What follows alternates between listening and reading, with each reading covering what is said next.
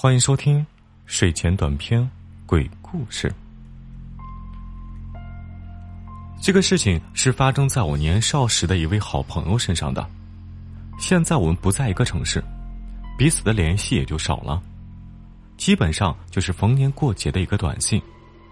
但是，我还是时常会想起曾经的那段友情。我保存着我们关系好时那一年他送我的生日礼物。伴随着我们长大，我们都变了吗？这位好朋友是一个漂亮的女孩，但是公主般的骄傲，还有些孤僻。她很善良，很真实，但是自尊心极强，又很清高。所以，虽然是美女，但是属于那种让男生敬而远之，女生也不太愿意接近那种。我很随和，属于那种有点男孩般大大咧咧的女孩，而且啊我从小生活很幸福，不缺爱，所以我包容她，照顾她。我还打心眼里理解她的奇怪想法，并且帮助她，所以她也一直说我是她唯一的朋友。而这件事情就源于她的一件既善良而又古怪的想法。那年我们都还小，刚读初中吧。有一天，他和父母出去玩，在回家的路上目睹了一起交通事故。死的呢是和我们年龄差不多的一个女孩子，脑浆都出来了。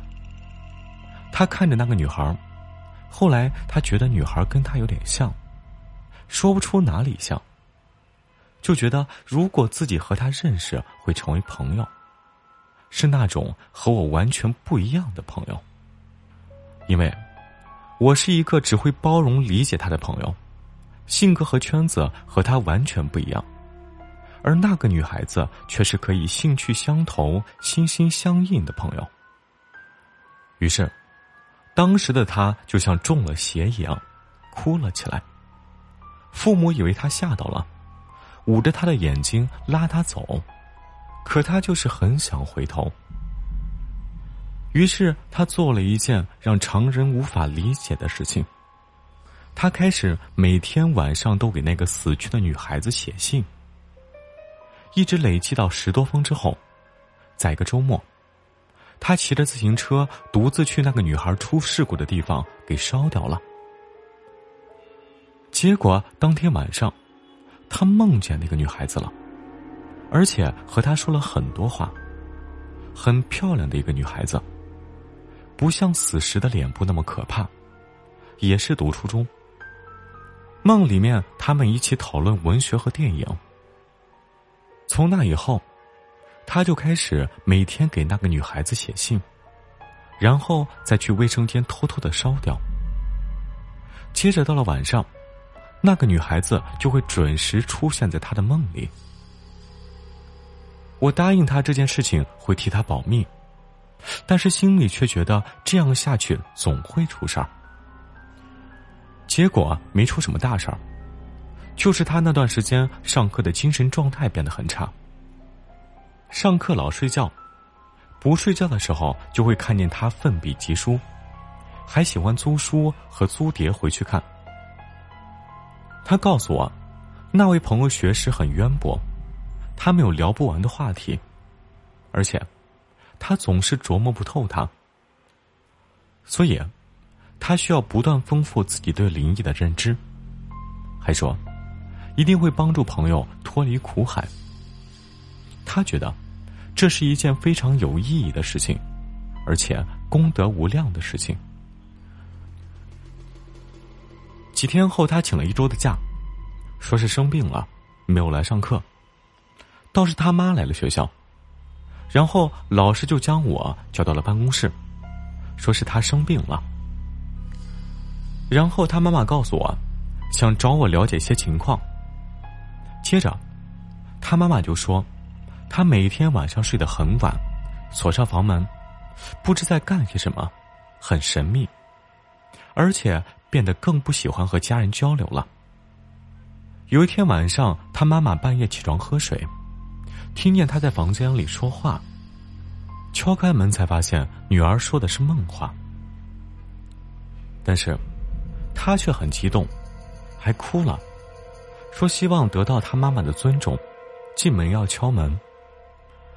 他妈妈怕他太偏激，做出一些叛逆的行为，就表示不追问了。后来就每天晚上去房间门口偷听。结果几乎每天晚上，他都会说很久的梦话，还经常哭醒或者笑醒。前几天去了趟医院，发现孩子居然有了心理问题，有些自闭，还有一些轻微的抑郁症。但是，他坚持说自己没有病，一点也不配合医生。他妈妈想，心病还需心药医。是不是孩子谈恋爱了？就想来学校了解下情况。听到这儿以后，我意识到了问题的严重性。小孩嘛，也瞒不了什么，被他妈妈连开导带追问的，就把事情讲了出来。半个月以后，他回到了学校，只是他比以前更加难接近，再也不信任我了。后来。我从别人那儿知道了这件事情的后续，就是他妈妈听了我的话，晚上看见他进了洗手间。过了一会儿，看见洗手间里有隐隐的火光，就用钥匙开门进去，看见马桶里的纸还没有被烧尽，他就赶紧按下冲水键，但是还是被他妈妈看见了。之后，他被强行送往医院，可能是用到了一些心理催眠吧。他家里也找了个术士，去那个女孩出事故的地点做了法事，还去女孩的墓前拜祭了一番。那个术士告诉他妈妈，他已经和死者的鬼魂沟通了。死者说生前没有什么朋友，现在因为他是非自然死亡。也不能投胎，得找替死，或者呀，修阴德才行。他没有想过要伤害这个女孩，只是想和她说说话而已。后来，术士说他已经告诫那个鬼魂了，人鬼殊途，希望他能好好积德。但是，现在的做法是有损阴德的，以后会帮他超度。这个术士的话真假难辨，也许事先做了一些了解，也不一定。